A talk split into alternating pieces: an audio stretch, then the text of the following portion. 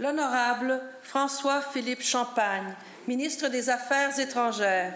The Honorable François-Philippe Champagne, Minister of Foreign Affairs.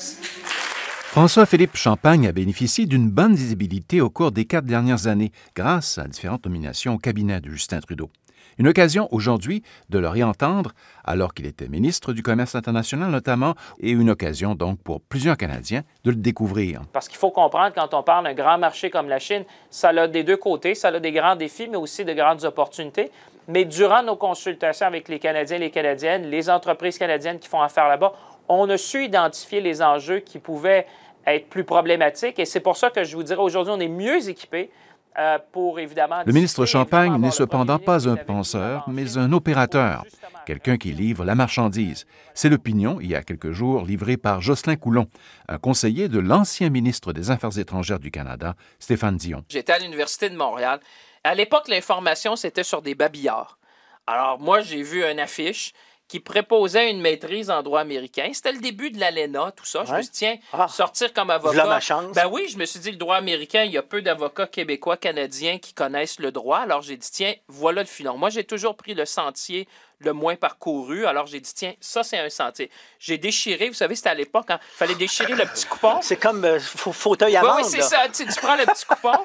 J'ai pris ça, puis vous savez, à l'époque, là, il demandait 50 dollars américains. À l'époque, il fallait que tu passes au bureau de poste chercher un mandat de poste. J'allais me chercher un mandat de poste de 50 dollars américains.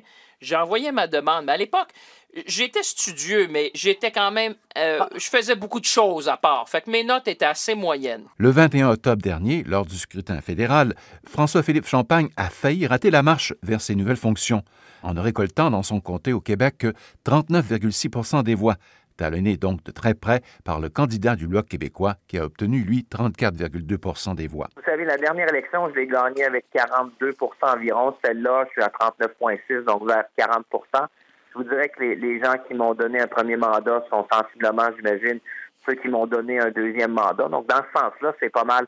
Ça se maintient. ce qui est arrivé, c'est que le, vote s'est concentré vers le Bloc québécois cette fois-là, dans, cette circonscription-là. Dans les autres, ben écoutez, je pense que les gens euh, nous ont envoyé un message. Ils veulent que le Québec ait une voix haute, une voix forte. Les Québécois veulent décider par eux-mêmes. Moi, j'ai toujours dit, c'est ce que j'ai dit, c'est peut-être ça qui a fait la différence ici, c'est que, écoutez, pour décider par nous-mêmes, il faut être à la table des décisions euh, et, pas dans l'opposition. Donc, moi, mon rôle maintenant, ça va être de rassembler, parce que vous savez, quand on est ministre régional, euh, ben moi, j'ai opéré pour euh, favoriser la région, que ce soit autant à Trois-Rivières, dans Berthier-Masquinongé, dans le centre du Québec. Alors, je vais continuer, encore plus aujourd'hui.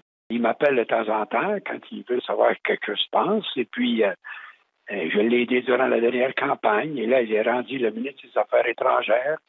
Et je suis très content euh, parce que je sais que c'est un jeune homme travaillant et compétent. L'ex-premier ministre du Canada, Jean Chrétien, se disait fier, il y a quelques jours, de cette nomination de François-Philippe Champagne comme ministre des Affaires étrangères. Le comté de M. Champagne appartenait autrefois à Jean Chrétien. Il a vécu en Grande-Bretagne, il a vécu en Suisse, il a vécu en Italie, il a vécu en Corée du Sud et il parle trois ou quatre langues. Alors, je suis sûr qu'il va bien représenter le Canada. Puis comme j'ai été moi-même déjà ministre des Affaires étrangères du Canada, euh, pas très longtemps, mais je l'ai été en 1984.